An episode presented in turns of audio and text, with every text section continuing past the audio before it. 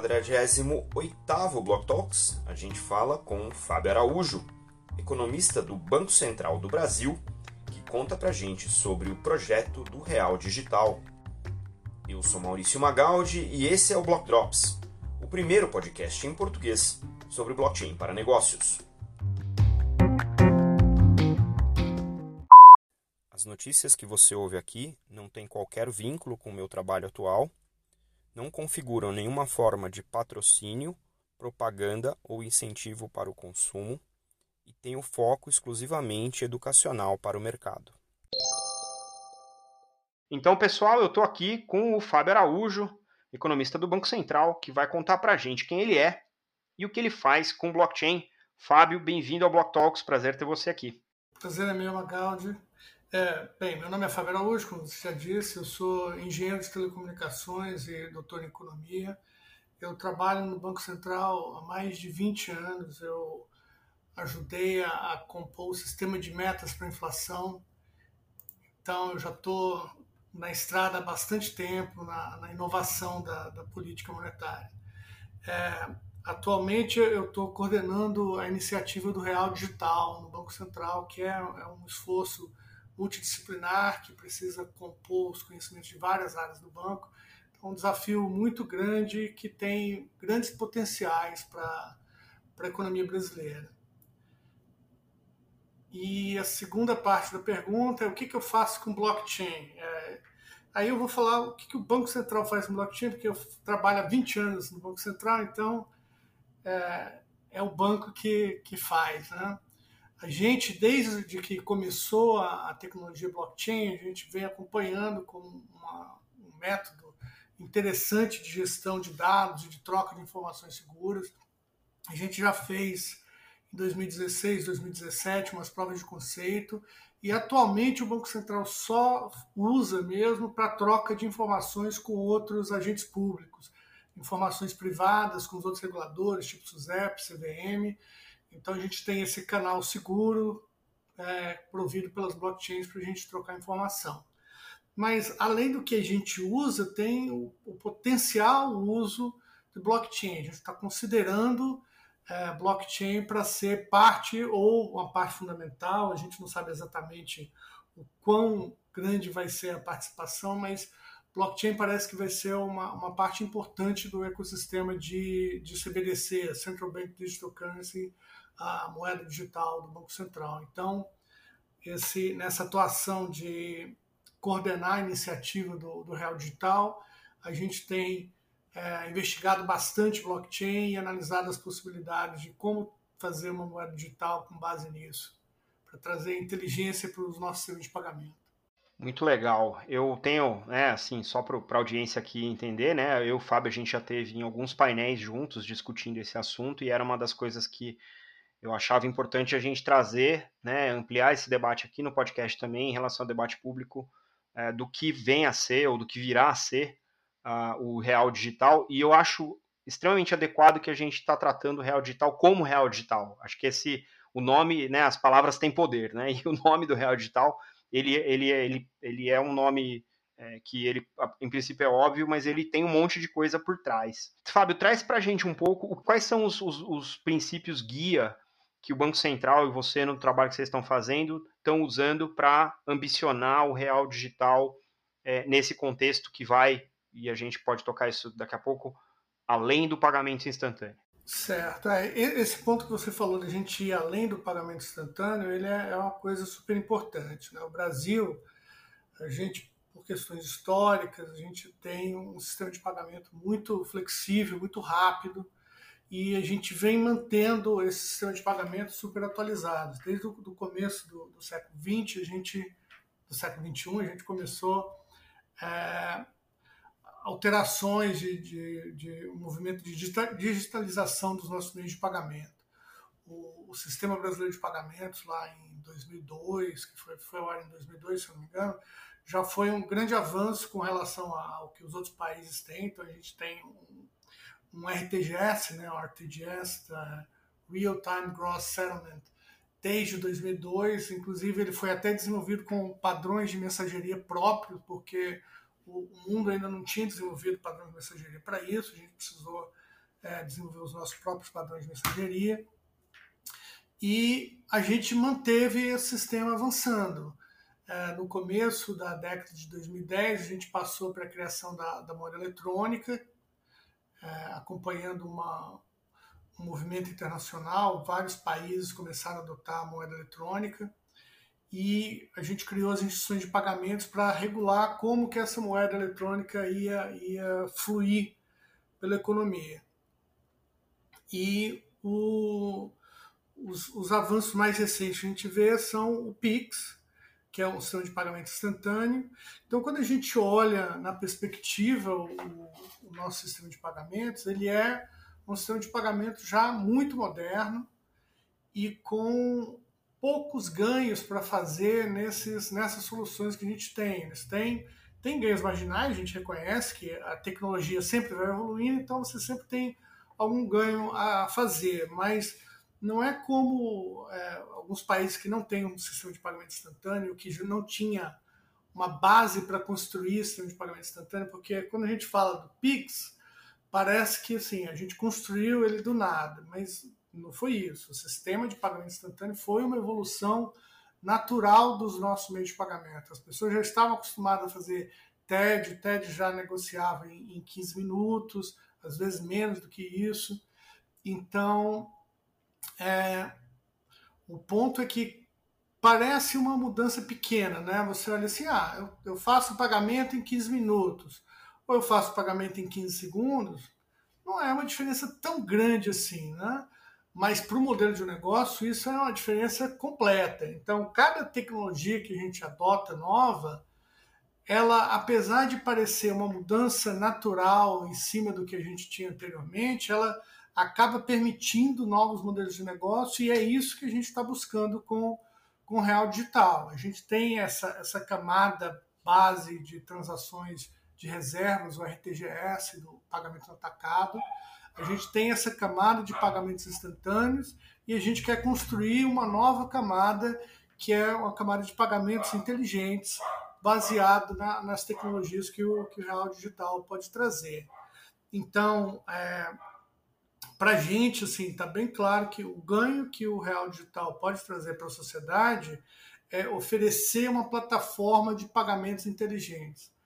Aí você se pergunta, bem, mas a gente já tem um pouco de pagamento inteligente. Né? A gente já tem alguns tipos de, de liquidação condicionada, a gente já tem é, liquidação com data certa, que já, já é algum tipo de programação. Mas, é, da mesma forma que a gente vê assim, uma mudança de paradigma quando você passou dos 15 minutos do TED para os 10 segundos do, do Pix, a gente vai ter, deve ter uma mudança de paradigma, a gente espera que haja uma mudança de paradigma com essa mudança da capacidade de programação que a gente tem hoje para a capacidade de programação que está disponível nos ambientes de blockchain. Então a gente espera é, construir uma, uma, nova camada de infraestrutura para o mercado é, financeiro. É isso que, que o real digital vai ser. Eu admiro essa nossa capacidade né, do, do, Banco Central Brasileiro de fazer as coisas é, em cima daquilo que a gente já incorporou. Né? Nós estamos falando aqui do SPB, para quem não, não, não, ligou uma coisa com a outra, é a TED. Né? Agora a gente tem o PIX, que se popularizou de uma maneira também super rápida, né, com aderência e adesão massiva né, do, do, dos bancarizados. E aí a gente está olhando para essa trajetória é, do, do, real digital. E, e, eu acho interessante, né? Eu, eu sou uma pessoa que trabalha em banco, sou um cidadão bancarizado há muitos anos, e eu não tenho mais dinheiro físico. Se olhar na minha carteira, não tem notas mais. Não, não, não lido mais com isso. Não assino um cheque também há vários anos. Na experiência que eu, pessoalmente, individualmente tenho, e muitos dos meus é, colegas né, e, e dos meus círculos sociais têm, é uma relação digital já com, com as finanças em geral, né?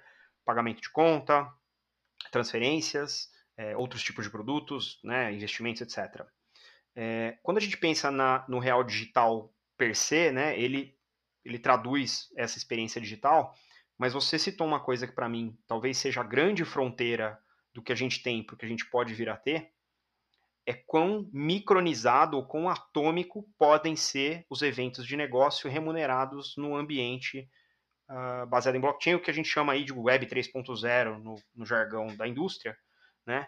E olhando para o real digital, a gente abre uma avenida enorme para fazer isso dentro do contexto é, econômico e financeiro do Brasil, né? usando a moeda fiduciária nacional ancorada nos preceitos é, econômicos do país e nas, nas regras e nas legislações. Nesse espaço dessa automação, tem algum, uh, algumas famílias de caso de uso que vocês estão priorizando ou já exploraram ou já descartaram para essa nova atividade de, do dinheiro programável, como se diz? A gente ainda está é, prospectando com, com a sociedade. A gente tem assim vislumbrado casos de uso, a gente tem procurado inspirações. Né? Quando você, você fala no, no mercado mais tradicional, pessoal mais banco, a primeira, primeira coisa que vem à mente deles, a primeira aplicação é, é justamente essa transação atomizada, né? de você poder fazer um DVP, fazer uma entrega de um ativo contra um pagamento de maneira é, instantânea e revogável, sendo que você não tem risco nenhum. Então você corta a necessidade de scroll account, você corta a necessidade de, de um intermediário acreditado, e então isso gera eficiência para o sistema. Até porque o jeito de fazer isso é, é automático, é, é, algorítmico. Então, onde você tem uma interferência de um, de um terceiro, você sempre tem que fazer um acionamento do terceiro, aguardar a resposta. E nesse caso, quando você tem tudo feito dentro do, do programa algoritmicamente, você pode fazer um número muito maior de transações por, por minuto com um custo muito menor. Então, você pode desenhar produtos que são muito mais complexos do que o que a gente tem hoje. Eu, eu sempre falo assim, né? Quando eu começo a falar disso, o pessoal pergunta: Poxa, você poderia dar um exemplo? Eu sempre, eu sempre respondo assim: olha, eu posso até dar alguns exemplos, mas eu sou regulador, eu não sou o mercado. O mercado é que é criativo, né? A gente fica pensando, a gente passa anos lá martelando, aí quando a gente solta o negócio, vem um cara e faz um negócio completamente diferente do que a gente estava imaginando. Então, assim, a capacidade de criação do mercado é uma coisa muito grande.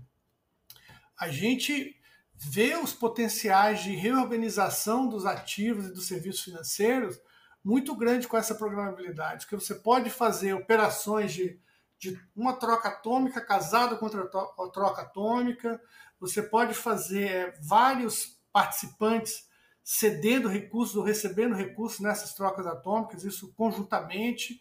Então você a, o trabalho bancário ele vai ser assim fundamentalmente alterado, né? Porque quando você cria esses pools de liquidez, os bancos hoje eles criam os pools de liquidez para pegar o dinheiro de um grupo de pessoas e dirigir outras pessoas, transformar o prazo que, que aquele recurso está disponível. Então, isso tudo pode ser feito com uma, uma é, infraestrutura que é muito mais eficiente, ou pelo menos parece ser muito mais eficiente, a gente tem que testar isso, do que o que está é, atualmente disponível. Então, com isso, você vê assim, uma possibilidade de inclusão financeira muito grande. Isso é uma coisa assim, não só a gente vai poder prestar os serviços que a gente tem hoje de uma maneira mais flexível e mais eficiente, como você vai poder prestar serviços que, que não são factíveis hoje, porque você tem um custo muito grande.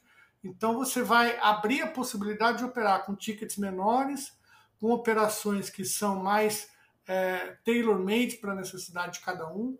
Então, isso você promove uma, uma bancarização, né? o underbanked, aquele cara que vai no banco e ah, eu quero um, um produto financeiro desse tipo. Esse tipo não, não vale a pena para o banco oferecer. E aí o cara fica de fora do sistema. Então esse cara pode entrar no sistema, sendo que é, você não vai afetar o custo, provavelmente você vai até reduzir o custo de, de prestação desse tipo de serviço. Então, o uso do, dos smart contracts dessa tecnologia de, de pagamentos inteligentes ele é uma coisa assim muito poderosa, né? Ele, ele muda realmente, como eu falei, assim, às vezes a gente pensa, ah, mas é só mais uma programaçãozinha, mas é mais ou menos a, um análogo é como essa questão do TED, é só 10 minutos, 15 minutos, que diferença isso faz, né? Faz toda a diferença, você pode rodar um, um business agora baseado em receber só por Pix, que você não podia receber por TED. As pessoas não iam ficar paradas esperando. Eu, eu já paguei é, compra de carro com TED. Aí tudo bem, você está disposto a ficar lá meia hora esperando, até confirmar todos os pagamentos. Mas quando você vai pagar a padaria, você não vai ficar 15 minutos esperando, não funciona. Então você começa a, a viabilizar com essa inteligência, essas, essa capacidade de programação, novos serviços que hoje a gente não pode nem pensar. Né? Isso sem falar da internet das coisas. Então, que o foco do Banco Central é, é mais, o nosso foco nesse, na iniciativa do Real Digital é de provimento de serviços financeiros. A gente acha que tem um potencial muito grande, mas na internet das coisas e principalmente para a indústria, a gente vê assim é, um potencial também muito grande, porque você passa a ter sensores que já vão poder a, avaliar a situação, gerar algum algum sinal para um, um, contrato que está operando, para fazer um pagamento, para fazer um, uma, uma solicitação de compra. Então você tem assim, eu acho que para as pessoas talvez vai, vai demorar mais aqui no Brasil, tá, tem adotado lentamente essa questão da, da, da, internet das coisas, mas quando a gente tiver a oportunidade de reformar os, os nossos parques é, fabris, né, a gente sempre vai tentar usar uma nova tecnologia e a internet das coisas vai estar ali dentro. E aí os smart contracts, não só porque você já tem a, as tecnologias de blockchain para gerir essas coisas, como você pode ligar isso no sistema financeiro com, com a CBDC, então você, você é, abre uma nova janela de, de oportunidade de negócio. Então, é assim, é, é difícil a gente vislumbrar o que pode acontecer, mas muita coisa pode acontecer. O poder das blockchains em geral, o maior deles, na minha concepção, é essa capacidade de cruzar fronteiras entre indústrias. Né? Você acabou de dar um exemplo né, do, do parque Fabril com o mundo financeiro, através de uma camada né, de automação usando uma blockchain com smart contracts, falando com sensores né, de internet das coisas, pagando máquina contra máquina, né, fazendo toda aquela automação. É, e eu acho que isso, esse, esse é um dos, dos trunfos.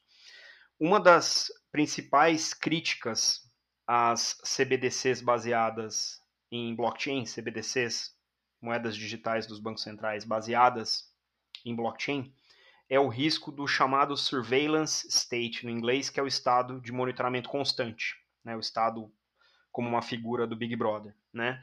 E os grandes críticos uh, às CBDCs são vou chamar aqui de criptonativos, que são as pessoas que viram o mundo das criptomoedas emergir e foram uh, se tornar é, entidades cripto é, usuárias é, em 90% do tempo, são os maximalistas, né, que estão olhando para o mundo não só descentralizado, mas extremamente distribuído, que é possível agora com as blockchains. E a grande crítica é, eu, num cenário em que eu tenho uma moeda fiduciária emitida numa blockchain onde as informações são imutáveis, eu crio a possibilidade de, de fato, ter uh, um estado de, uh, de monitoramento constante.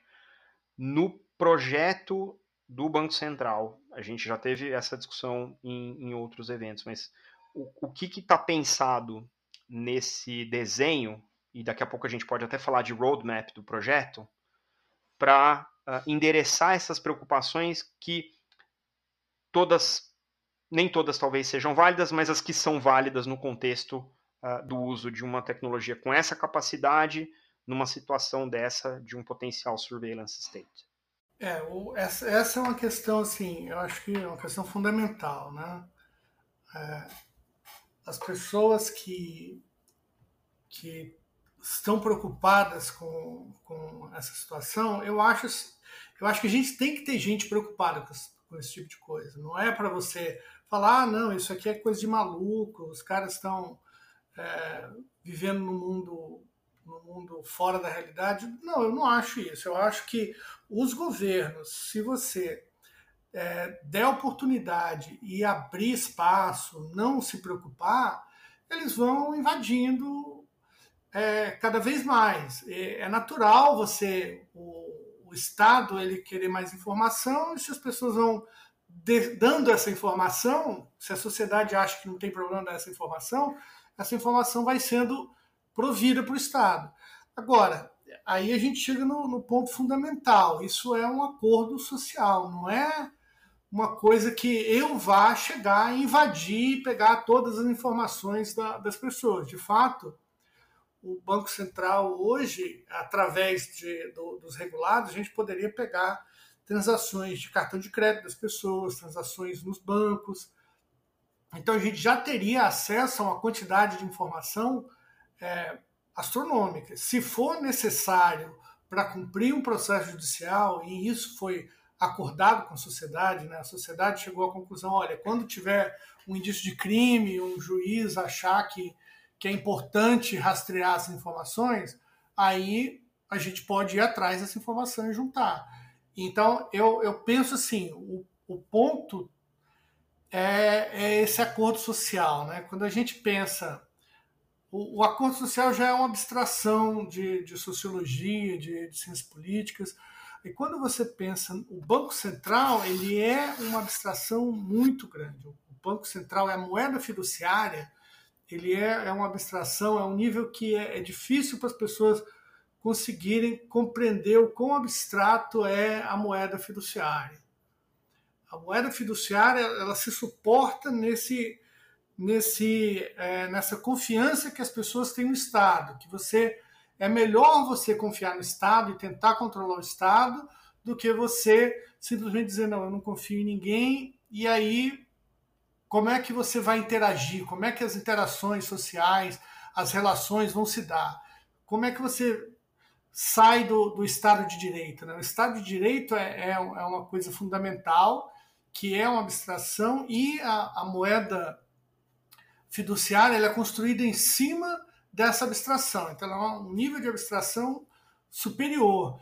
E a moeda digital é uma abstração em cima da moeda fiduciária. Então, a gente está num, num, num, grau de, de abstração assim, muito grande para as pessoas compreenderem é, que não é uma questão tecnológica, né? é uma questão do acordo social que você está fazendo.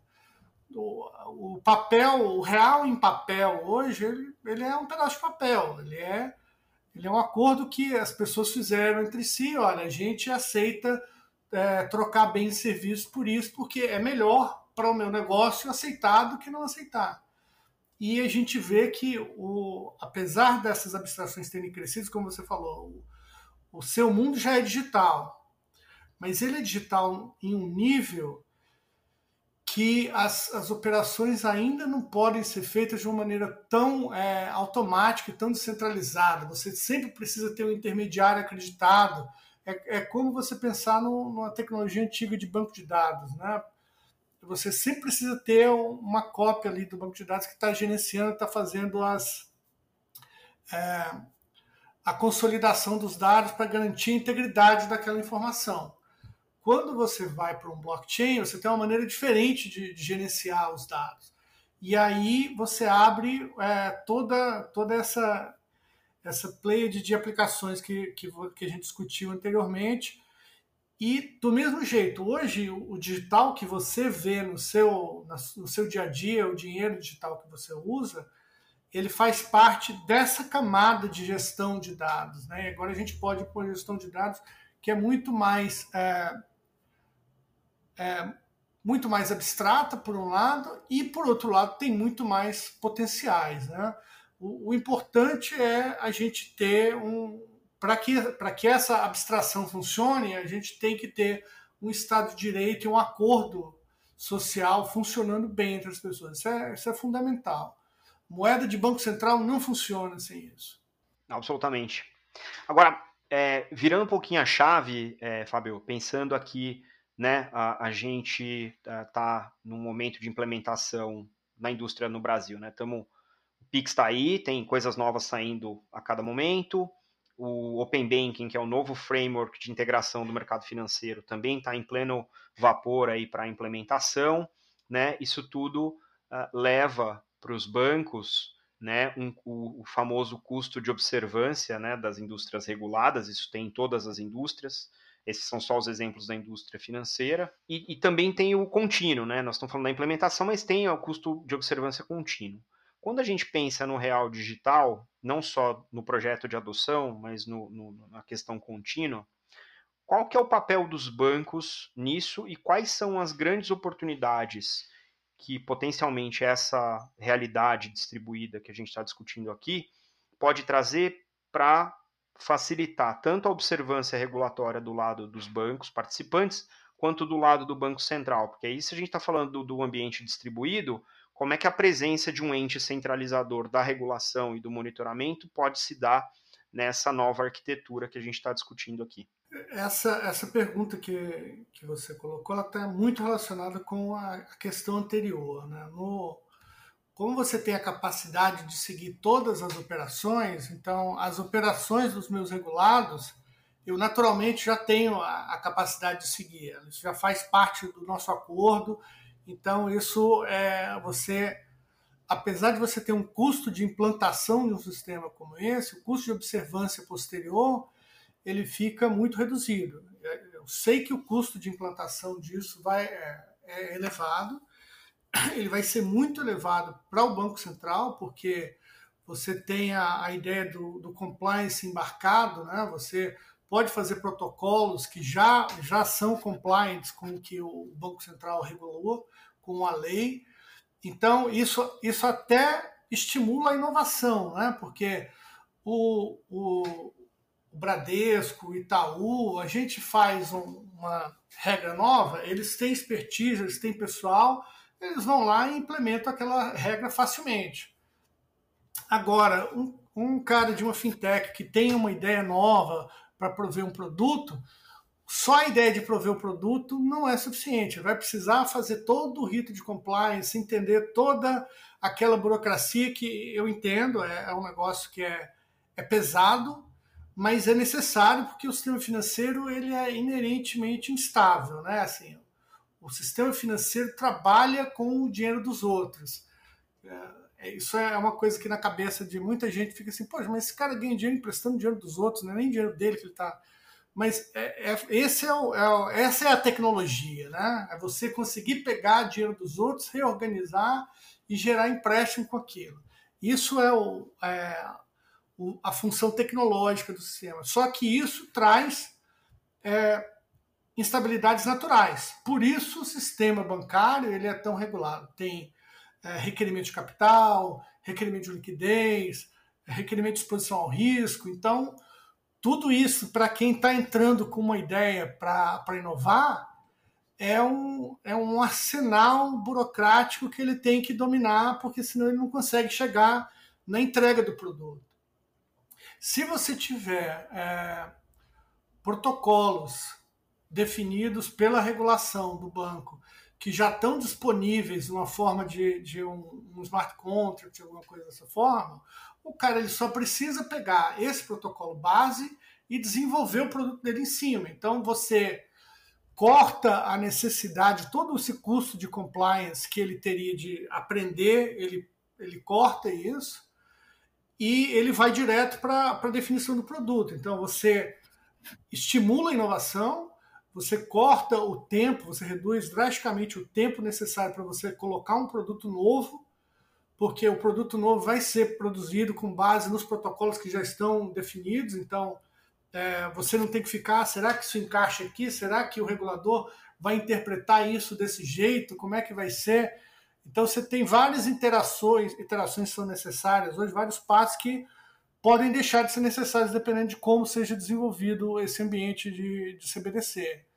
Então os custos é, de observância podem cair drasticamente sem afetar a capacidade do Banco Central de manter a, estabilidade do sistema. Esse, esse eu acho que talvez seja o componente mais elegante de pensar no real digital enquanto blockchain, né, enquanto uma rede distribuída programável que troca valores, é, é justamente você ter. A gente vive falando de embedded finance, né, que é a presença de banco nos comércios.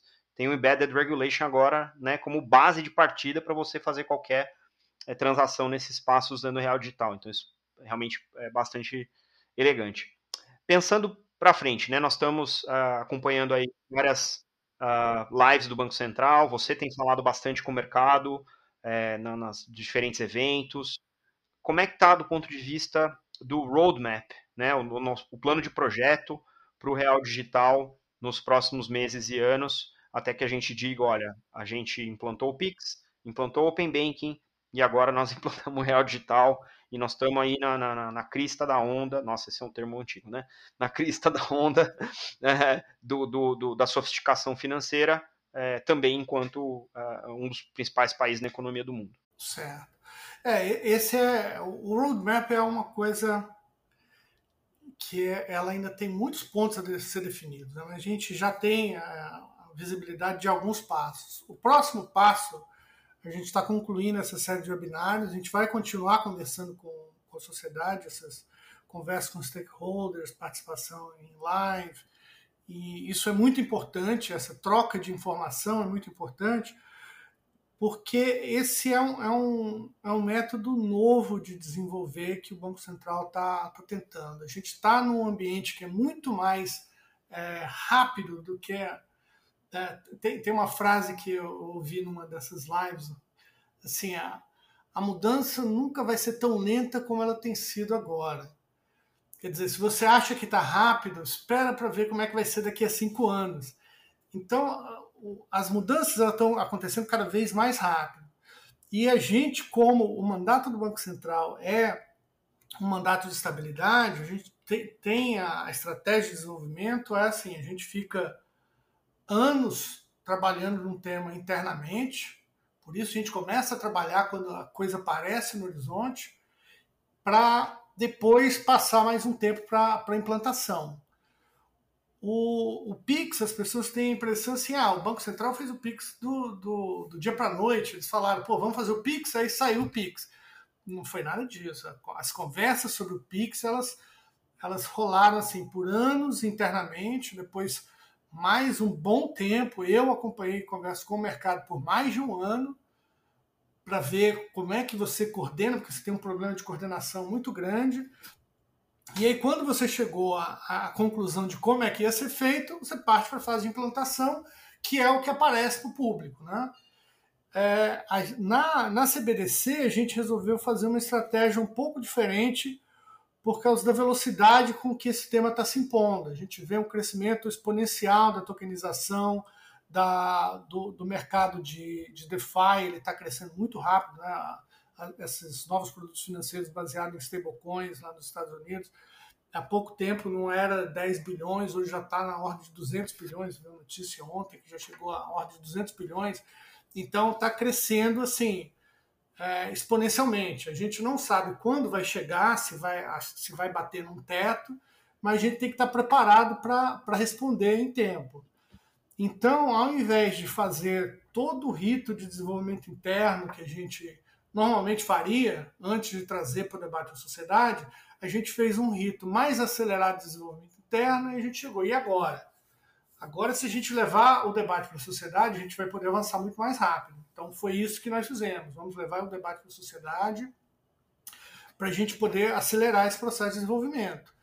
Então, essas conversas que a gente começou a partir de final de maio, elas vão até o começo do próximo ano. A gente vai soltar uma chamada de, de projetos com algumas questões específicas que a gente tem sobre o real digital, sobre os modelos de negócio que a gente vê que são, que são interessantes, o que, que o, o, os bancos e as fintechs e os provedores de, de serviço financeiro em geral poderiam oferecer com isso. A gente vai selecionar um grupo de, de projetos para começar a implementação de um, um minimum value project, minimum viable project ou MVP para durante uns seis meses a gente vai acompanhar isso para ver em que direções que o mercado gostaria de caminhar. Aí, dependendo de, de como isso é, evolua, né, a gente vai deve passar no ano seguinte, 2023, para uma fase de pilotos. A gente deve fazer testes localizados e daí para frente a gente não tem muita clareza. A gente pode até ter que estender de novo a, a, as provas de conceito para 2023, porque também é tem, tem uma questão é, importante que a, a visão do Banco Central do Brasil ela está um pouco avançada com relação ao que os outros bancos centrais têm no radar. Porque o que, que acontece? A gente tem um sistema de pagamentos que já é muito moderno. Então, quando a gente começou a trabalhar com as ideias, a gente começou a ver, olha, mas essas soluções que os outros bancos estão procurando, a gente já tem. A gente não precisa disso. Qual é o passo subsequente no desenvolvimento do sistema de pagamentos? E aí a gente chegou a esse foco da, da plataforma inteligente. Então você, você tem. É, se você pega a experiência internacional agora, o que, que os, os bancos centrais estão fazendo, você pode agrupar o que eu, eu chamo três grandes grupos, que seria é, pagamento de, de atacado, que serve tanto para as trocas internas de, entre bancos e grandes empresas, quanto para trocas com outros países, e o, os pagamentos instantâneos. E aí a gente tem é, o Pix para resolver esse problema. Você tem o problema de, de acesso a serviços digitais de pagamento, que o pessoal também tem falado, não, a gente já tem pagamento instantâneo, mas você não tem acesso. Mas aqui no Brasil a gente tem acesso por causa do, dos modelos eletrônicos, a gente tem da, das instituições de pagamento. As instituições de pagamento elas têm um acesso super simples com o Pix. Você não tem é, você não tem custo para acessar esses serviços e como eles são 100% lastreados, os recursos que estão lá, a pessoa não precisa ter medo do risco de crédito de um, de um inovador. Então, você tem um, uma variedade grande de, de pessoas oferecendo serviço de, de empresas oferecendo esse tipo de serviço de uma maneira simples de acessar e de uma maneira praticamente gratuita para toda a população, 24 por 7 agora com o Pix. Então, esses problemas que os outros países estão tentando resolver, a gente não, não tem esses problemas no radar. E aí a gente começa a se aliar a outros países que têm é, sistemas de pagamento tão desenvolvidos quanto a gente, como o caso do Canadá, o caso da Coreia. Então, mas isso coloca a gente numa posição, como a gente não é uma economia central, a gente é uma economia grande, mas não é uma economia central, não adianta a gente sair correndo e desenvolver um sistema novo. Porque se depois for, for desenvolvido uma, uma tecnologia com base numa tecnologia diferente nas economias centrais, a gente vai ter que fazer um, uma gambiarra, por assim dizer, para conectar os dois sistemas. Né? Vai, é melhor a gente participar da discussão internacional, a discussão internacional está avançando bastante. O, o G7 soltou uma nota sobre CBDC há poucos dias, tem um, roadmap para a implementação de CBDCs, da mesma forma que o G20 soltou há algum tempo um roadmap para pagamentos internacionais, agora o G7 soltou um roadmap para CBDC. Você vê que o roadmap deles está muito focado até no ponto de pagamento instantâneo. Eles vão, falam da tecnologia, falam de tudo, mas eles param um, um passo antes de criar uma plataforma de pagamentos inteligentes. Então a gente vai ter ainda um trabalho de difundir essa, essa ideia. Né? A gente tem conversado com outros bancos centrais que estão trabalhando nisso, como eu falei, a, o Banco da Coreia, o Banco do, do Canadá. A gente tem falado com o FMI, o FMI já, já viu essa oportunidade de você criar uma nova infraestrutura do mercado financeiro internacional para oferecer produtos que sejam muito mais inclusivos, que é essa, essa visão que eu apresentei anteriormente.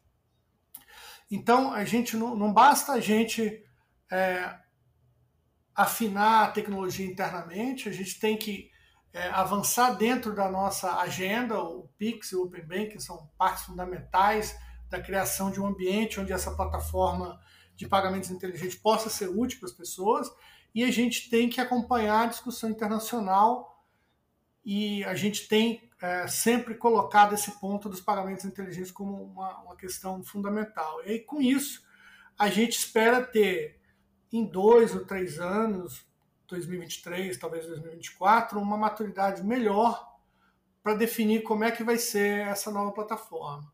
Às vezes eu falo assim, olha, se a gente soltasse agora uma CBDC com tudo isso e que, que eu falei de capacidade de, de smart contracts com 60 mil transações por segundo e internet das coisas para pagamentos rápidos, não ia acontecer nada porque o mercado ainda não tem essas aplicações. Elas iam começar a ser desenvolvidas em cima.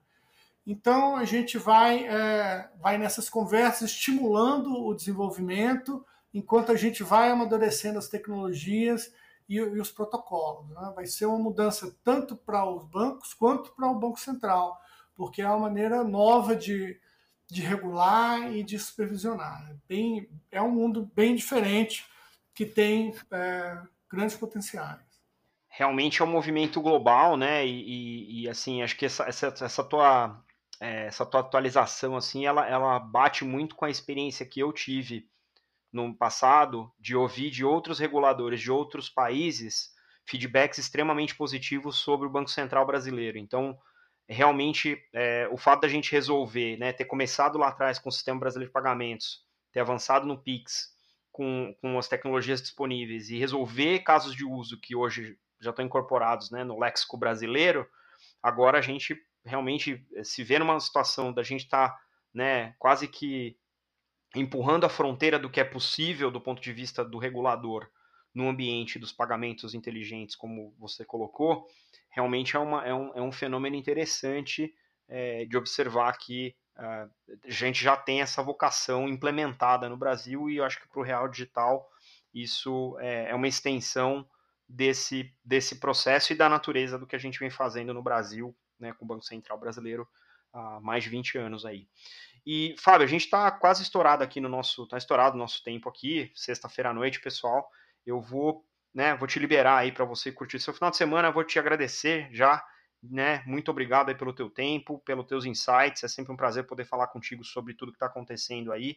A gente fala. A gente tem se falado, sei lá, cerca de dois meses ocasionalmente nos eventos, e a quantidade de coisa que você traz nova toda vez que a gente fala realmente é um negócio impressionante com a velocidade com, com que as coisas estão se movendo.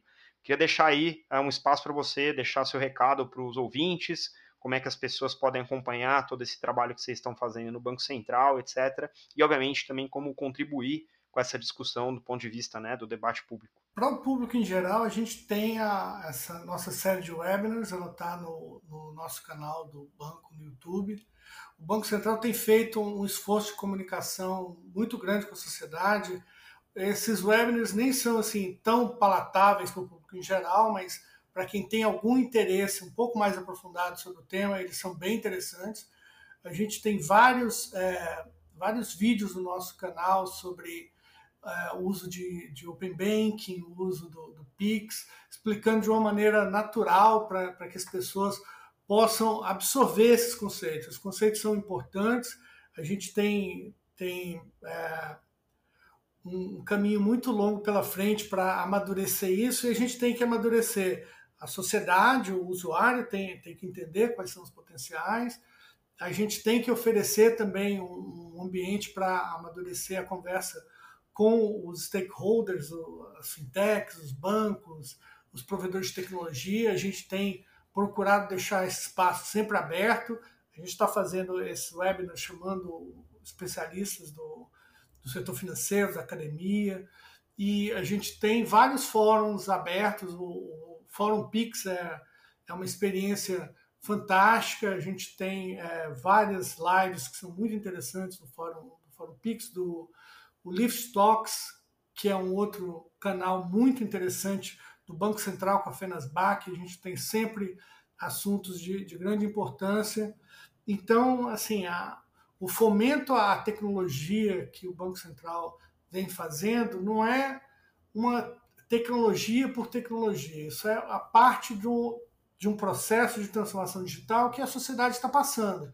E a gente não pode ser uma barreira para a evolução da, da, da, economia brasileira. A gente tem que estar tá oferecendo os meios que são necessários para que a gente mantenha o dinamismo, que a gente já tem muita coisa trabalhando contra a gente. Então, a gente tem que garantir que a gente não vai ser um, um muro impedindo a inovação no país. A gente está querendo sempre deixar os espaços abertos, tanto para ver o que, que para onde a sociedade quer ir, quanto para deixar o caminho aberto para as novas inovações, novos modelos de negócio, porque são muito é, profundas as mudanças e os ganhos que podem ser feitos com isso. Meu, Fábio, queria te agradecer demais, então, cara, assim, vou continuar acompanhando o teu trabalho, o trabalho do Banco Central, acho que essa é uma discussão que a gente precisa participar, eu me, me, me não só pela, por função, né, designada, eu sou do mercado financeiro, sou regulado pelo Banco Central no meu trabalho, no meu dia a dia, mas é importante que a gente, enquanto né, é, membros da sociedade, também possa uh, participar dessa, dessa discussão, e eu, novamente, te agradeço demais aqui a participação, portas sempre abertas, assim, demais. Sempre que você tiver novidade, achar que a gente pode retomar esse papo né, no começo do ano que vem, quando as coisas estiverem mais claras, eu acho que assim é, vai ser muito é, importante para a gente poder divulgar isso para os ouvintes e, obviamente, é, divulgar o trabalho que vocês vêm fazendo aí, que é de suma importância para a competitividade do Brasil até no palco mundial. Então, obrigado demais. Até a próxima. Eu que agradeço. Muito obrigado. Sempre bom falar de um assunto tão interessante assim. Até mais.